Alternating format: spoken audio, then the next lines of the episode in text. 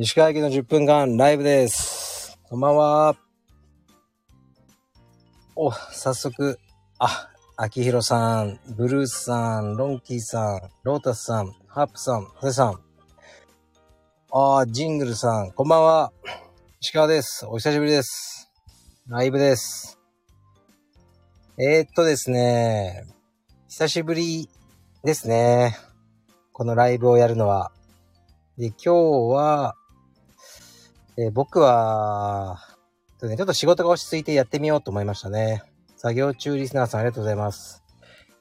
で、今日はね、このアーカイブ公開も後からしようと思ってるので、気をつけて喋ろうと思ってます。あんまり暴言を吐かないようにしようと思ってますので、よろしくお願いします。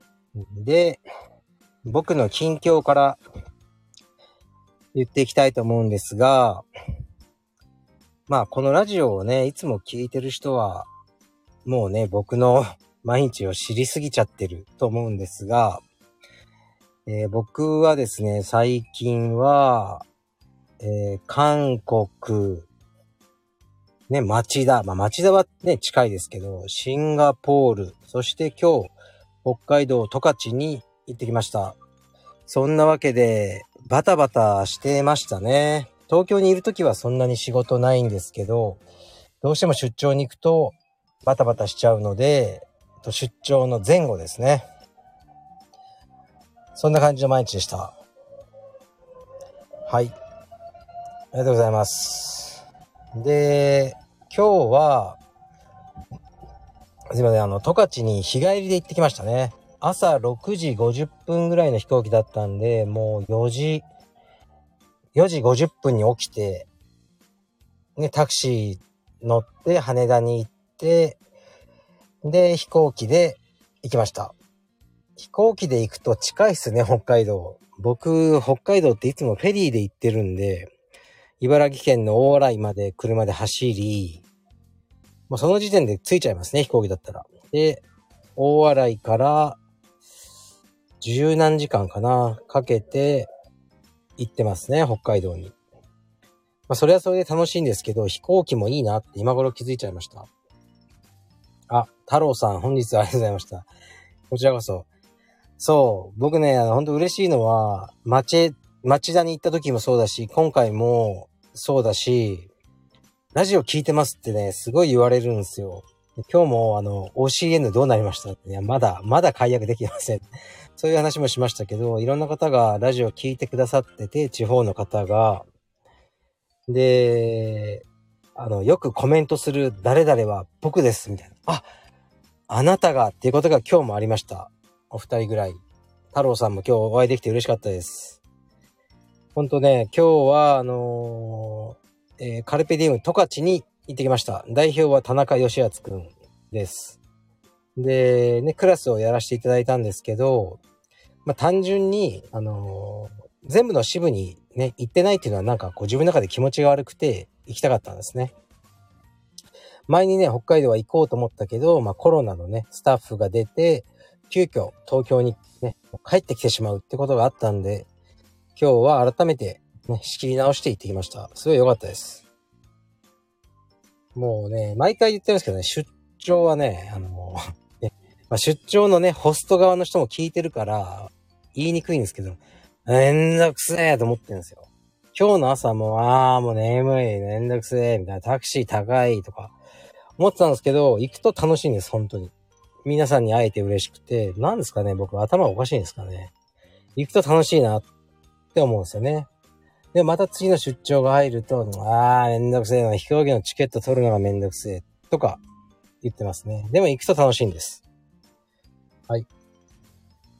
お、おじょぎり、ダーさん。来てくださってありがとうございます。あ、この方も今日おられたんですね。わかりました。ありがとうございます。どなたかわかりませんが、今日はあの真剣にクラス聞いていた,、ね、いただいて、すごい嬉しかったですし、北海道って広いんで、旭川から4時間車で運転して今日出稽古で来てくださったっていう方が、えーお二人おられました。本当にありがとうございます。4時間ね、車をね、人に運転させるっていうのはもう大変なことです。本当に、僕もね、4時間運転してどこかに行けと言われたら、相当な用事がないと行きたくないですね。なんだろう。相当な用事がないと僕は4時間運転したくないので、本当に今日嬉しかったな。ね、僕はね、ちょっとすごく一生懸命、お教えしたつもりです。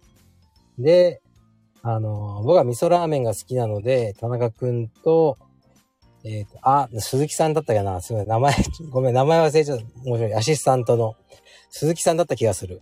女性の。と3人で味噌ラーメンを食べに行きました。で、食べてすぐに空港ですね。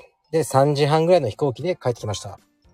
すごく、あの、良い一日でしたね。で、十勝のメンバーみんな強かったです。体も大きい人多いし、うん。なんかね、強いけど優しい人が多かったですね。今日完全に僕をスイープできたのに、あの、スイープ一歩手前で止めた人がいましたね。青帯の人で あ。いい人だなと思いました。その行為受け取りました。はい。もうわかりますね、もう僕一応 なるほど。道場も行くまではめんどくさいですが、スパー終わると楽しかったってなりますね。そうですね。そういうもんですよね。そう、もうめんどくさい、めんどくさいって言ってないで、いろんなところに行こうと思ってます。うん。非常に楽しかったです。で、僕は一応ね、これで出張などが一通り、あのー、済んだんですね。で、あと、海外の支部から一つね、来てくれって言われてるのあるけど、ちょっとね、待ってくれ。保留だと。もう今体調が良くないっていうふうに言ってますね。まあ、どうするかどう、うーん、どうするかわかんないですね。スタッフをね、呼んでほしいんですよね。僕じゃなくて。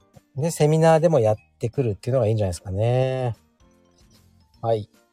そういう感じで、いきたいと思います。で、何か質問があったら、聞いてください。最近レターとかもいただくんですけど、柔術系のレターが少ないですね。まあ僕にとってはどちらでもいいんですが、あのー、あ、こんばんは。久しぶりですね。プリプリジャーモンさん。久しぶりですね。おじさんですね。僕と一緒にお茶をしたおじさんですね。福岡県で。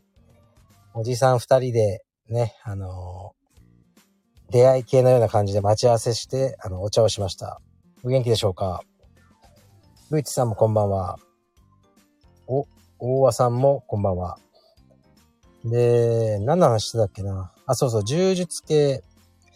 柔術系といえば今、あの、トピックがありますよね。二つほど。僕もね、あの、実はツイッター見てねとか言いながらたまに見るんですけど、今、柔術界隈、いわゆるこの柔術村ですね、狭い。で、話題になってたのが、ね、柔術家という故障問題ですね。俺は柔術家と、ね、自分で呼んでいいのか、ね、気安く呼ぶんじゃねえ、みたいな発言がどっかであったようで、それに対してこう、各々がツイッターでこう意見を述べてましたね。私が思うに、みたいな。中井先生まで述べておられましたね。それと、もう一つが、昨日か一昨日ぐらいに見た、10th Planet 問題問題でもないんだけど、10th Planet という、まあ、有名なアメリカの道場がありますね。エディ・ブラボーさん主催の。で、えー、っと、エディ・ブラボーさんのその、道場が東京にできると。東京にできるけど、そのメインのインストラクターを募集してます。誰かやりませんかっていう話だったんですね。で、それについて、ね、その、インストラクターを募集って何だとね。それも決まってないのに、ただその、テンスプラネットっていうブランドだけね、できる、決まってる。その順番が逆じゃないかってね、おかしいじゃないかって、そういう議論がありましたね。その二つが、一応その柔術村、柔術界隈では、ホットな話題だった気がしますね。どうでしょうか？違いますか？僕の解釈間違ってますか？津島海流さん、こんばんは。名前がすごいですね。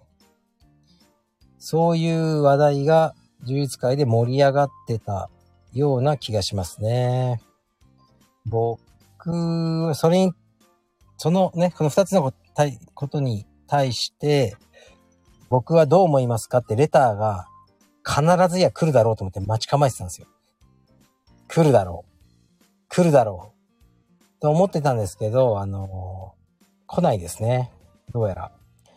僕には、あの、そういうレターは来ないで、あの、会社の上司がむ、むがつきますとか、そういうのばっか来ますね。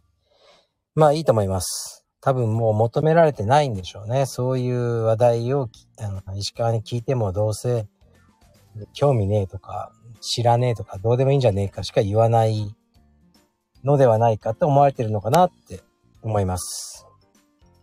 はい。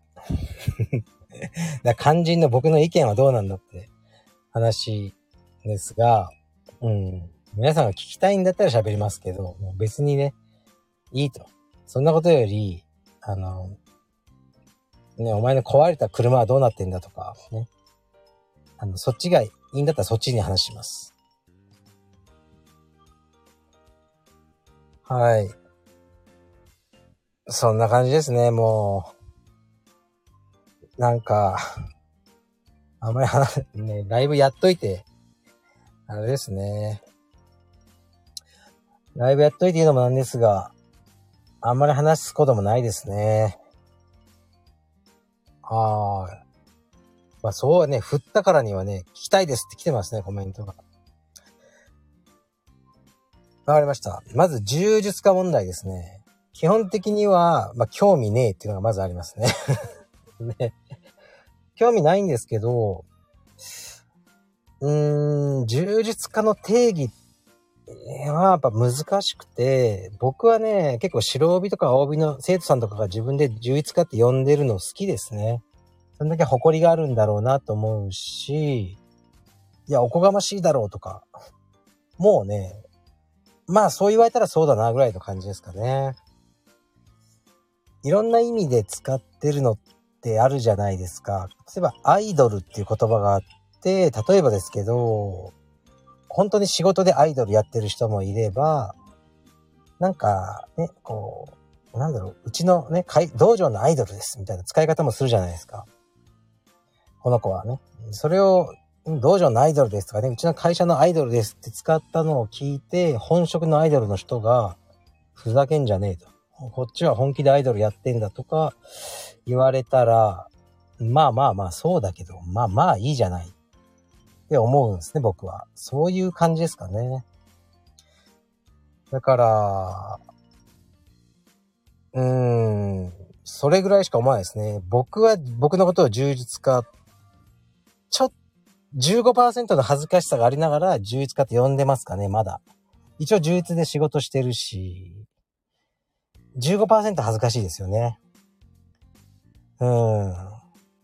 やっぱりね、その昔、ニューヨークに行ってマルセロ・ガルシアと練習して、練習した後に、じゃあユキ、お前日本では何の仕事をしてるんだって言われた時に、うん、あの、車のセールスやってますってこうね、思わずこう言っちゃったってことがありましたね。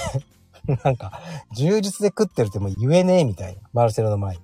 そういう感じはあります。それだけです、僕の意見は。で、次がテンスプラネット問題ね。問題っていうか、これってちょっとカルペディエムっぽい話題でもありますよね。僕も、そういうことやってるじゃないですか。バンコクで道場やります。誰かね。でそれよりお前も一緒だろうって感じだから、僕はね、ちょっとそのテンスプラネット寄りの意見になっちゃうんですけど、うん。その、あれ？ちょっとね、ちょっと待ってくださいね。あの、接続が悪いですね。ちょっと待ってください。Wi-Fi を何とかします。はい。これで大丈夫です。テンスプラネット、そのブランドが先でインストラクターはどうでもいいのかっていうのは、まあね、こうやってる人もベストじゃないことは分かってると思うんですよね。ベストはそのブランドがあってさらにそこでもう修行した人がいて、その人が東京に来る。まあ、これがベストですよね。もちろんベストはそれです。でもなかなかベストな状況って起きないんですよね。起きないから完全にその計画をなしにするのか、それでもやりたいのかっていうセカンドベストを模索した時にこの方法しかなかったんでしょうね。僕、そっち側の人間なんでよくわかるんですよね。でも、セカンドベストから始まったことをベストにしていけるんですよ。で、今日ね、十勝に行ったから、僕十勝の会員さんに話したんですけど、カルビディウムを僕は増やしたいって言ってて、まずね、うーん、ね、やりたいっていう人がいて、その人にカルビディウム名前を背負ってもらって、やってもらって、その人が本当にずっとカルペディウムで生え抜きかどうかとか、僕はあんまり関係ないんですね。例えば僕の下で10年充実を学んでるし、ね、その今のスタッフだって、僕が望むような形の道場を作れるかどうかは、これわかんないです。個人のすごく価値観によるところなんですよね。うん。だから、わかんないんですよ。もちろん生え抜きの人がいて、僕ともうね、すごい意思疎通ができて、その人がちゃんとやってくれたら一番いいんですけど、まさにそれはベストなんですけど、ベストがね、毎回起きるわけじゃないんですよね。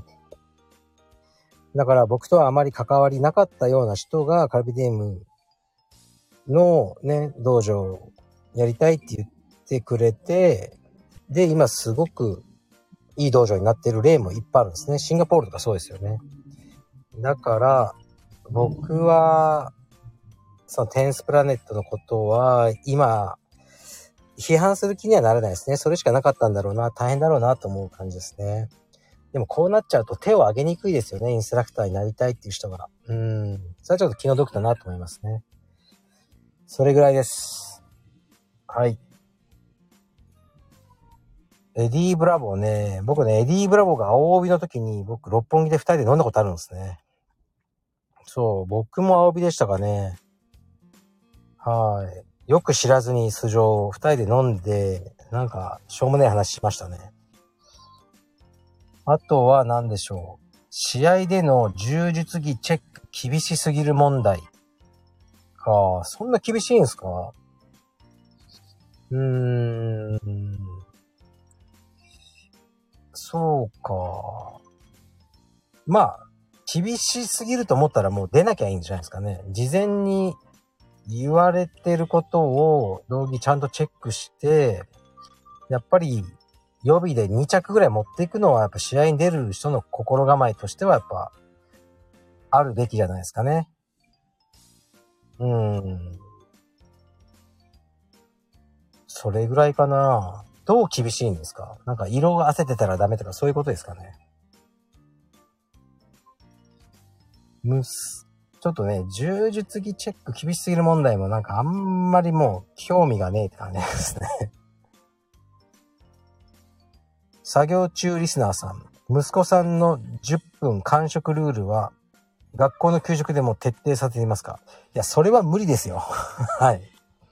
一応聞きますよ。お前給食今日食ったか？って言うと、食べたって言ってますけど、食べてないこともあるでしょうね。そこまでね、監視はできません。ですから朝飯と夕飯ですね。決められた時間に飯を食えなかったらスクワット200。僕も一緒にやる。っていう感じですね。これはね、いいシステムですよ。ぜひ、ご家庭で、あの、皆さんやるといいと思いますね。はい。で、もう僕はもう喋りたいことはもう、全部喋りました。何か聞きたいことがあったら聞いてください。あ、てかね、もう、ライブ、お橋本、ああ、初めてじゃないかな。橋本がここに現れたのは。来ましたね。ついに、大物柔術家が。どこからが柔術家なのか問題。最近あります。これさっき言った問題ですよね。だからどこからがアイドルなのかと同じです。やっぱ二つの意味がある。ね。職業アイドルいますね。職業としてアイドルやってる。ね、あんまり可愛くなくても。なんか地下アイドルでも、アイドルでとりあえず生活してる人は、アイドルです。だけど、別に、ね、我が家のアイドルとか、ね、我が道場のアイドル、会社のアイドルみたいな感じでアイドルって言葉を使われる時もありますよね。それを聞いたあのね、本職のアイドルが、ふざけんじゃねえか。気が、気軽に使ってんじゃねえっていう人もいるだろうけど、まあまあ、そっちの意味で使ってないからって思ってあげるのがいいんじゃないかなと思いますね。僕は。そう、これ橋本と松本のラジオで言ったんでしょ？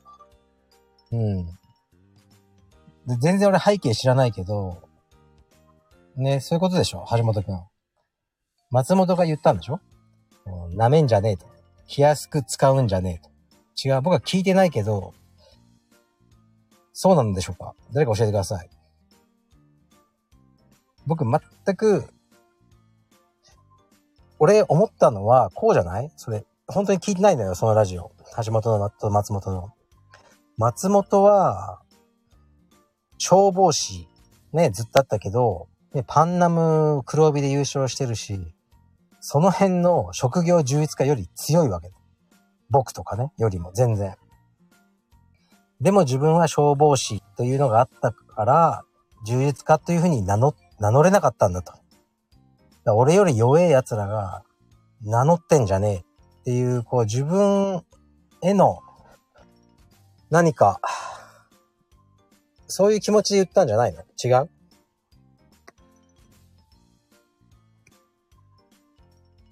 違うんでしょうか？橋本くん。どうでしょう？僕の意見は。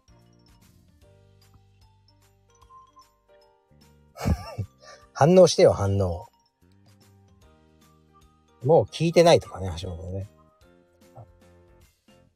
そういう気持ち。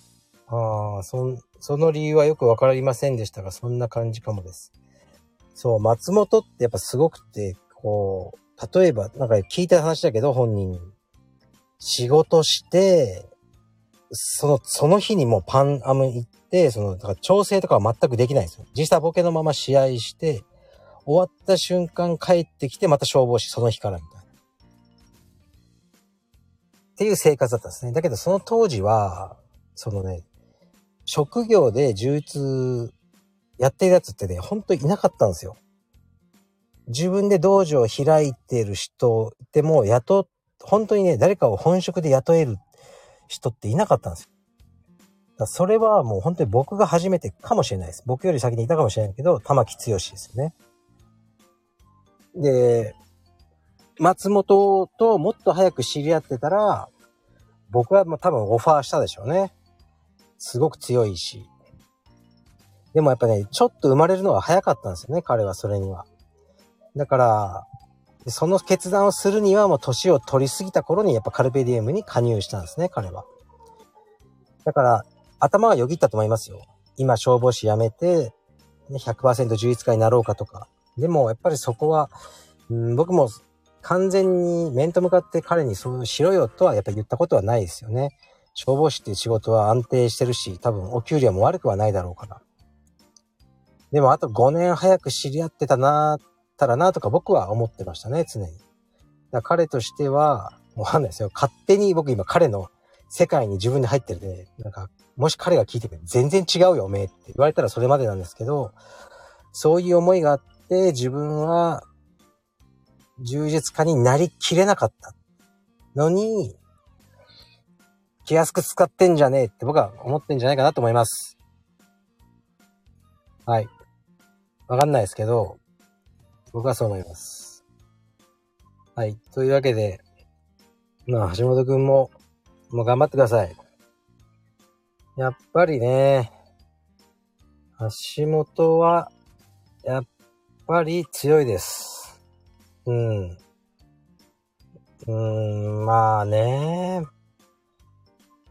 だけどやっぱ世界で表彰台、その、パンアメリカン、世界大会、まあ世界大会に区切ろうかな。じゃあ世界大会に限って、表彰台が一番高いところに立てる可能性がある日本人誰かって言えば橋本になるんでしょうね。頑張ってください。でも最近ルースターで出てないよね。やっぱちょっと年取ってもう体重が増えちゃってるのかな。うーん、まああまり落としすぎも体に悪いしね。まあライトフェザー。でもライトフェザーにすると一気に層が厚くなるよね。やっぱね。本当に世界大会も死ぬ気で、いいコンディションでルースターに落とせれば、いい。そして当日の運が必要ですよね。やっぱ組み合わせの運があって、うまくシードに入ったり、うん、その条件が重なれば、あり得るんじゃないかなって感じですね。頑張ってください。うん。今日ね、やっぱ久しぶりにライブやってるんですけど、なんかね、もう今50人ぐらいしか聞いてないですね。前は常に100人以上聞いてたんですよね。はい、もうやる気が失せました。まあいいです。頑張ります。何か質問があったら聞いてください。質問がなければ、もう、うーん、そうだな、質問ね、あ、選挙行きましたか？とか、そういう質問やめてください。はい。そういう質問やめてください。そう。なんかね、最近息苦しいんですよね。本当に。なんでしょうね、この、本当に行き過ぎた、こう、人に、こう求める？うん、行き過ぎてますよね。僕が犬を飼ったってこうね、書いたら、なんかコメントかなんかで来て、それは保護犬ですか？いや、普通にお金で買いました。言うと、こう、まあ、多少否定的ななんか意見をもらったんですけど、まあ、わかるけど、うん、そこまでですか？そこまで僕に求めますか？はい。そんなに求められても困りますし、ねえ、例えばもう芸能人とかで二十歳超えてる人がタバコ吸ってる写真とかをインスタに載っけたら、がっかりしましたとか。おめえが勝手になんか、わけわかんねえ期待してるだけだろうって話ですよね。二十歳過ぎて、いいじゃねえか、タバコ吸おうが。何吸おうが。と僕は思うんですけどね。人に迷惑かかんないように、もう吸いまくればいいと思いますけど、それで勝手にね、幻滅しましたとか言うのは、ちょっと違うんじゃないかなと思いますね。はい。ちょっと僕っぽい感じになってきましたけど、おすすめの映画を教えていただきたいです。始まりへの旅がグッドバイブスでした。始まりへの旅は本当に良い映画ですが、この映画の良さを共感できる人はあまりいないですね。まあでもね、ある人が入院してたんですね。手術かなんかで。で、暇だ暇だって言うんで、その人にもうおすすめ映画をガンガン送りまくってたんですね。これを見ろ。で、こう、ね、これも加入しろとか言って、なんか配信サービスをね、どんどん加入させたりして、で、彼もいろいろ見てたんですけど、僕的にはもう、超絶おすすめな映画をあの、教えても、いや、ちょっとこれわかんないっすね。何がいいんすか？とか、結構そう、正直に言ってくれる彼だったんですけど、始まりへの旅は、彼は、あの、いや、本当にこれ影響を受けたと。自分の子育てに対する考えが変わりました。と言ってました。はい。いい映画です。始まりへの旅のラストシーンに近い時に、あの、ね、父親役であるビゴモーテンセンが、息子に空港で旅立つ息子に語りかけるシーンがあるんですね。もうこれが本当にいいシーンなんですよ。あれと同じセリフをいつか、ね、旅立つ息子に僕は言いたい。言いたいと思ってます。はい。テラさん、こんばんは。テラさんってあのテラさんなのかな？違うかな？ユージさんもこんばんは。ありがとうございます、皆さん。あ、もう今42人しか聞いてませんね。冷たいですね。まあいいです。今回の放送はちょっとね、あまり変な発言しないでアーカイブしておこうと僕は思ってます。おすすめ映画何かあるかな？昨日ね、あの、あれを見ました。韓国映画、最後まで行く。というのを見ました。ネットフリックスで配信されてます。これは5月に公開される岡田純一さんの映画。岡田純一さんがリメイクで日本語、日本版で同じタイトル、はじ、ね、最後まで行くというのに出てます。もちろん主演で。で、そのオリジナル版が韓国映画なんですね。それを昨日見てみました。もちろん、岡田さんバージョンも公開されたらすぐ見に行こうと思います。で、そう考えながら見ると面白かったですね。これをどう岡田さんが演じるんだろう。このシーン再現すんのかなとか。このシーンは結構日本文化、韓国の映画なんで、日本の文化的にはこの描写ちょっとそぐわないかなとかいろいろ思いながら見て、面白かったですね。はい。うん、おすすめ。まあ、そこまでね、なんか感動したとかはないんですけど、この韓国版を見て、日本語版、もうすぐ公開されるから、多分2週間ぐらいで、それも見て、見比べたりするの、いいかなと思ってますね。岡田さんは充実頑張っておられますか？岡田純一さんはですね、こないだ LINE で話しましたね。何の話したかな？まあ、しょうもない話をしましたが、柔術は、の話はしてませんね。頑張ってるんじゃないですか？やっぱ彼のことは。彼のことだから。はい。ヘイザーさん、こんばんは。チンパンジーの帝国も面白かったです。ありがとうございました。あれ面白いですよね。あれすごいっすよ。あのドキュメンタリー。これはね、ほんと見た方がいいです。ネットフリックス。チンパンジーの帝国。これはね、あー、来た車の修理見積もり出ました。金額は、あの、前と後ろで100万でした。はい、98万ぐらいでした。これはいかんです。本当に、いかんです。本当にいかんですね。犬の手術で60万。払ったばっかりに車の修理100万来ました。だから、前後ろどっちかを保険、使おうと思います。もうさすがに。はい。もう、ほんとね、100万あったらもう、何もうハワイとか行って高級なホテル泊まって帰ってくるとかね、もうそういう風なことができる金額をこの車の修理に使わなければならないっていう。もうね、ほんと。でもね、言っていいっすかね。なんでぶつけたか。僕、車ずっとぶつけてなかったんですよ。本当に。何年も。なぜあの日2回もぶつけたか。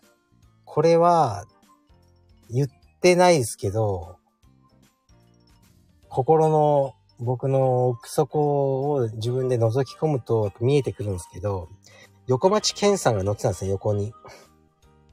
で、僕ね、ちょっと、多分ね、クールに運転したかったんですよ。多分。いつもならもっと窓開けて後ろとか見るんですよ、めっちゃ。はい、なんか、ぶつかりそうだとか、いろいろ。その時は、スーって止めたかったんですよ。多分。スーって。スーって止めようとしてガツンって言っちゃったんですよね。あれ、普段みたいにこう後ろを見て、ちゃんとこう、もう刻んでいけばよかったんですよね。なんか、スッて止めようとしちゃったんですよね。そういうところが本当バカチンですよね。一生の後悔です。まあしかしね、壊れたまま車走るのは良くないので、全然走れるレベルなんですけど、ね、良くないので、うん、近いうちに直そうと思います。うーん。人間ドック、毎年受診されてますか？ああ、痛いとこ来ましたね。毎年してたんですが、今年してなくて、で、あどうしようかなと思ったんですけど、もうね、最近お金もないし、車とかな、なんか区のやつが来てるんですよ。港区のやつの検診とか。あれ無料じゃないですか。それでいいんじゃねえかと思って、ちょっとね、その資料を今置いてるんで、見てみます。そしたら、人間ドック行くと20、ちょっと20万ぐらいしちゃうんで、僕が毎年行ってたところはもうもったいないです。だから、区のやつで行こうと思います。フォーリングダウンのようなサイコホラーで面白い映画あれば教えてください。フォーリングダウン大好きですね。サイコホラー。サイコホラーか。僕ね、人間ができうる範囲の怖さが好きなんですね。だから幽霊とか出てきた瞬間にも興味失うんですね。人が飛んだり、なんか、超能力とか言われると、ああ、はいはい、わかったわかったってなるんですけど、人が、人間のこの、フィジカルと人間の普通のこの世界ですね。物理学的にあり得る中の怖さが好きなんですね。そういう意味ではフォーリングダウンが好きでしたね。人間の話なんで。何があるかなサイコホラー好きなやつね。うーん。サイコホラーね、いっぱい見てんだけどななんだろう。いやー、ちょっと思いつかないなあ、サイコホラーじゃないかもしれないけど、えー、っと、僕あれ、ニコール・キットマンの冷たい月を抱く女とか好きですね。結構。好きですね。不意に自分らしくないことをすると何かが起こりがちですよね。ほんとそうですよ。もっと泥臭くパーキングすればよかったです。泥臭く。スッとね、やろうなんかね、しちゃうんですよね、男って女の子とか車乗せてると、クールな運転したがっちゃうんですよね。いや、もうね、泥臭く運転します。あの、教習所みたいに。右、OK。左、OK。車線変更します。みたいな感じで、これからは運転します。はい。もう片手ハンドルとか、もうそういう舐めた運転は、しないでおきますね。はいこんばんは。カルペディムスタンダードラインでアンダーウェアを作ってほしいです。来たなぁ、この何かを作ってくれタイプのレター。そうですね。アンダーウェアね。これね、難しいんすよ。もちろんね、もう多分ね、皆さんが考えてることは、その、アパレル系の一通り、もう僕考えた後だと思ってるんですね。で、アンダーウェアも考えたんですけど、うーん。まあ、できるのは、そのカルバンクラインみたいに、あの、ゴムの部分ですね。あそこにカルペディウムって入れる。それぐらいしかできないんですけど、ロットがやばいんですよ。ゴム系は。まず1000枚とか言われるんですね。そうなんですよ。で、1000とか作ると、売れないですよ、絶対に。絶対売れないんですよ。靴下とか、だってもう100、100足ぐらいしか売れてないですもん。そう。で、靴下も通常500か1000からなんですよ。でも今回はちょっといろいろ裏技を使って200とかにしてもらったのかな。だかそのロット問題があるんですね。だから、難しいですね、下着は。だから、カルペディウムが今35支部。だけど、ま、海外からは買ってもらえないから、日本の中で今、カルペディウムがどれぐらいあるんだろう ?20 支部ぐらいあるんですかね。これが、国内で50支部ぐらいになったら、できると思うんですよ。そういうことが。ロットが増えるから。はい。浜島さんがスタイフで、石川さんと自分は同じ爆弾を抱えているって言ってました。どういう意味でしょう？どういう意味だろう？同じ、お互い爆弾を抱えてる。ああ、僕は浜島さんと仲いいんですけど、うーん。やっぱり多分、言える、言えないことがいっぱいあるってことでしょうね。浜島さんとかって、だって、もう偉い人になっちゃってるじゃないですか。だから、軽々しく発言できないですよね、いろいろ。でも人間だから本当は好き嫌いもあったり、ふざけんじゃねえこいつとか、まあいろいろ思うことはあるでしょうね。あの、事務、ね、事務局長かな、今。だけど言えない。もちろん。で僕も同じで、やっぱカルペディウムの代表っていう立場があって、まあ、ね、すごく言いたいことはあるけど、言えないことがやっぱありますね、僕は。それが爆弾ってことじゃないかな、と思いますね。浜島さんにはね、あの、いつも助けてもらってます。本当に。うん。あの、大変なお仕事だと思いますね、あれは。嫌われる お仕事なんで。はい、頑張ってください。ね、ちょっとダイエットしましょう、ダイエット。それぐらいですかね。うーん。そう、なんかこの石川駅の10分間は割と続いてますよね。まあ、今フォロワーさんはそんなに増えてないですけど、3150人ぐらいですかね。で、毎日700から900ぐらい再生されてるって感じですかね。毎日毎日やってますよね。これはね、本当にこう楽なんですよね。なんなんか。だから僕の性に合ってるメディアをやっと見つけたって感じですね。そう、ツイッターとかは、こうね、怖いし、インスタはね、まあやってはいるんですけどめんどくさいんですよね。実際。うん。あとは、まあ Facebook はもうほとんどメッセンジャーしか使ってないので、この、えー、スタイフだけはもう少し続けようかなって思いますね。やっぱり、この声だけっていうのがいいんですよ。今、ビジュアルにすごく左右されすぎな社会だと思うんですよね。なんだか、見た目とかに、その見た目とかが関係ないですよね、この喋る。ね、これは。それが非常にいいですね。はい。うーん、何かね。そう、最近、そう、最近のね、あれはどう思いますか？なんかね、僕、どんどん丸くなってきたんですよね。で、いろんなことに。で、どんどんどんどん年を取るたびに、僕は正直になってる気がするんですね。なんか、自分の中でですよ。今でもエゴはあるんですけど、だんだんエゴがなくなってきて、えー、自然体に近づいてるなって僕は思うんですね。あまり、こう、ね、何かを証明したいとか何かを成し遂げたいという気持ちはもうなくなってきて、まあ、日々生きてる。暇つぶすために生きてるっていう感じなんですけど、で、だからね、うーん、なんかいろんなことに素直になりたいんですね。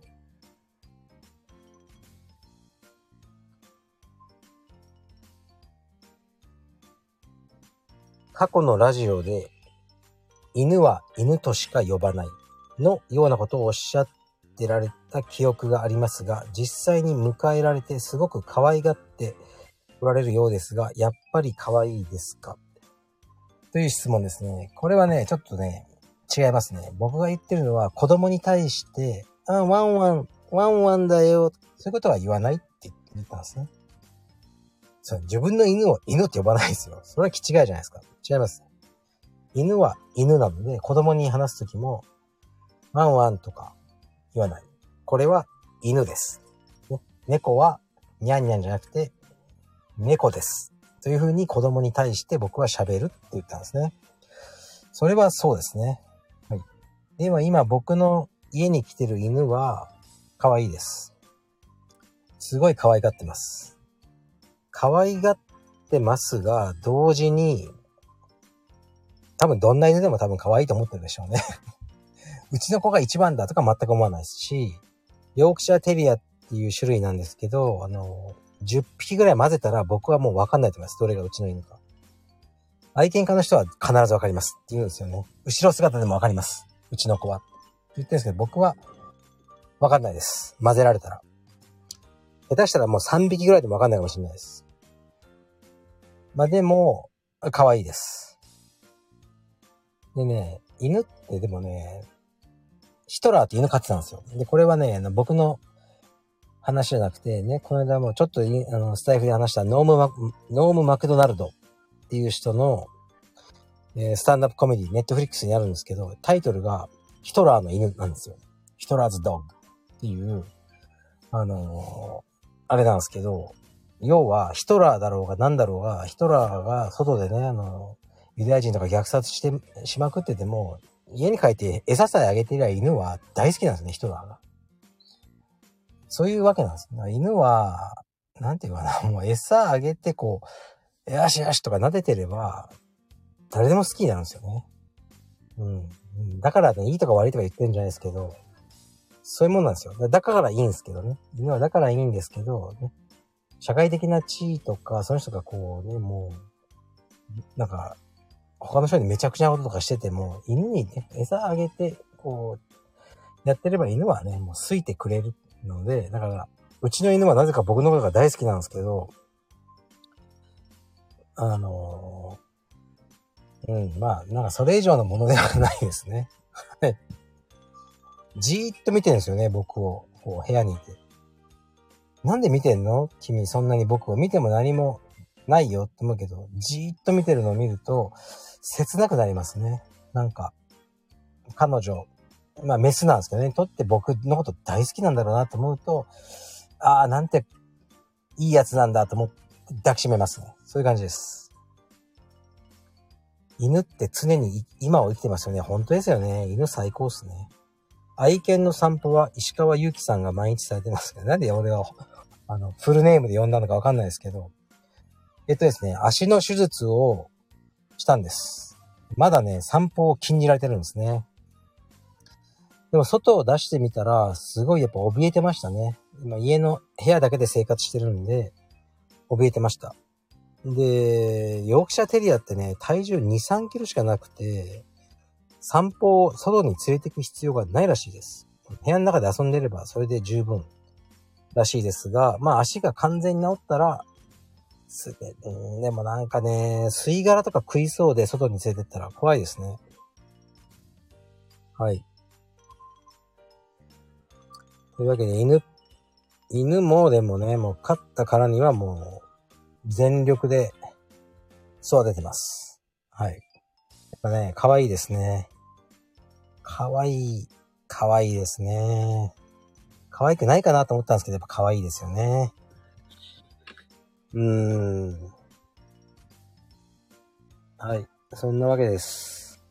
もう何もなかったら、そろそろ終わりにします。で、また通常の放送を明日からやっていこうと思いますね。明日はレスリングの日ですね。朝練を息子とやって、えー、っと、夕方からレスリングですね。これがもうね、相当大変なんですけどね、やるしかねえって感じですね。お子さんがいる方皆さん、習い事事情どうなんでしょうかね？聞いてみたいですね。みんな、なんていうか、僕は一応夕方に時間があるからできるんですけど、普通のサラリーマンの人とかってどうやってんだろうって思うんですよね。やっぱり4年生、5年生とかだと自分で通えるじゃないですか、習い事。でも、1年生で、ね、結構遠くまで行くってやっぱ無理だから、僕が連れて行くしかないんですよね。で、僕じゃなくて奥さんにじゃあ君もたまに行ってくれよって言う時に、ご飯の用意誰がすんのとかやっぱ言われちゃうんですよね。そうだ、どうしてんのかなって思うんですよ。うーん。子供が小さい頃は土日が一日埋まってました。そうですね。土日を使うって感じかもしれないですね、習い事っていうのは。うちの場合はなぜか平日なんですよね。だから平日に毎日何かがある。という感じですね、今は。非常に大変なんですが、まあ、価値があるなって思いますね。実は最近、その子供の時にあるスポーツで、ね、小学生で日本一、全国優勝をしたことがある。しかし中学で成績が落ち、高校でその道を諦めた。という元少年アスリートと話す機会がありました。すごくね、思うところいろいろあったんで、まあ明日か明後日のか、ね、普通、通常の放送で、それについて話そうと思ってますね。はい。そんな感じです。皆さん元気にしてますか？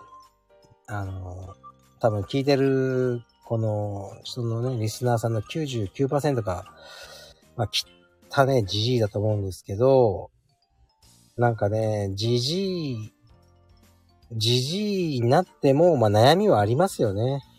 うん、僕が若い頃はもうじじいはもう悩みなんかなさそうだ、に見えたし、もう感性がもう死んでるっていうふうにこう、見えてたんですけど、自分がじじいになってみると、じじいはじじいにもじじいになってもやっぱ悩みがないことはないですよね。若い頃よりは悩みの性質が違うと思うんですけど。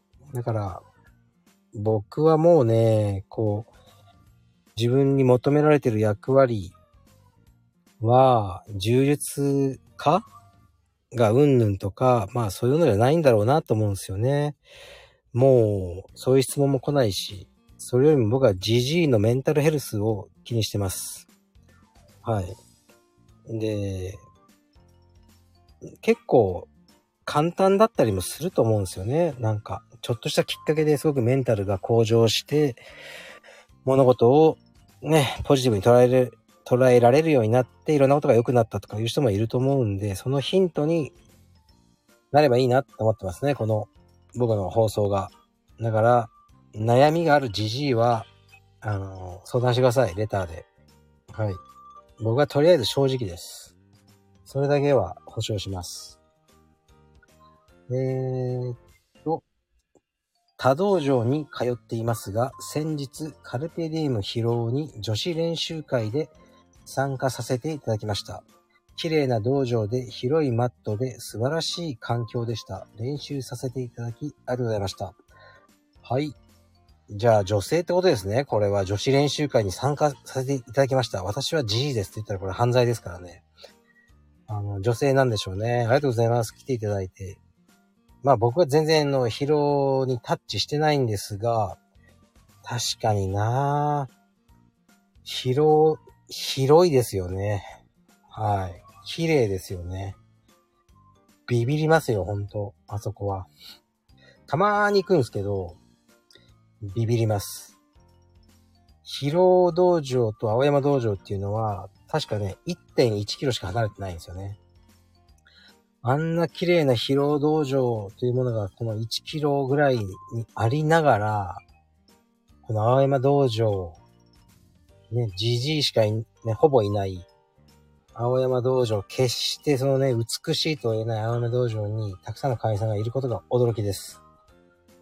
そっちに感謝します、僕は。ありがとうございます。はい。というわけで、もう今日は、あの、これぐらいにしますね。今日ももう早く寝て、明日から息子と練習です。とにかく練習するしかありません。これはね、僕と息子にしかわからない世界に入っていますね。うん。あ、そう、またね、すんごくわがま、わがままなお願いがあるんですよ。すんごくわがままなお願いだけど、とりあえず言ってみるんですけど、えー、っとね、うちの息子は体重が21.6キロぐらい。身長が、まあ、小柄ですね、小学生。まあ、僕の子供なんで、小学1年生で115センチとか、120センチとか、それぐらいですね。それぐらいの、あの、子供いないですかね うちの近くに。それぐらいで、レスリング、やっぱレスリングになっちゃうな。柔術柔道だと違うんですよね。レスリングをやってる子供いないですかね。なんかね、打ち込みさせたいんですよ、二人で。うちの息子もやって、やられるのも大事なんで、練習させたいんですよね。例えば、まあ、夕方とかですよね。だからね、夜とかもう無理なんですよ。道場は人が来ちゃうんで。でキッズクラスもあるんで、まあ、道場が空いてる時間というと、うん、お昼の1時、2時から4時の間ですよね。2時から4時の間に道場に来れるっていうのは、このもう青山道場近辺の、えー、っと、小学1年生ぐらいしか無理なんです。3年生ぐらいになるともうね、下校時間遅くなっちゃうし、なんですよ。だからね、うちの息子にも聞いてみたんですよね。お前のクラスでレスリングやってるやついねえのかって言ったんですけど、どうやらいなさそうだって言ってましたね。いたらいいな。いたら道場あるんで、二人で打ち込みとかね、僕、やっぱね、でかすぎて無理なんですよね。はい。近くにレスリング子供がいたら教えてください。青山近辺に。やりましょう、練習。それだけです。はい。じゃあ今日もくだらない話を55分間もしてしまいました。もう喉が痛いです。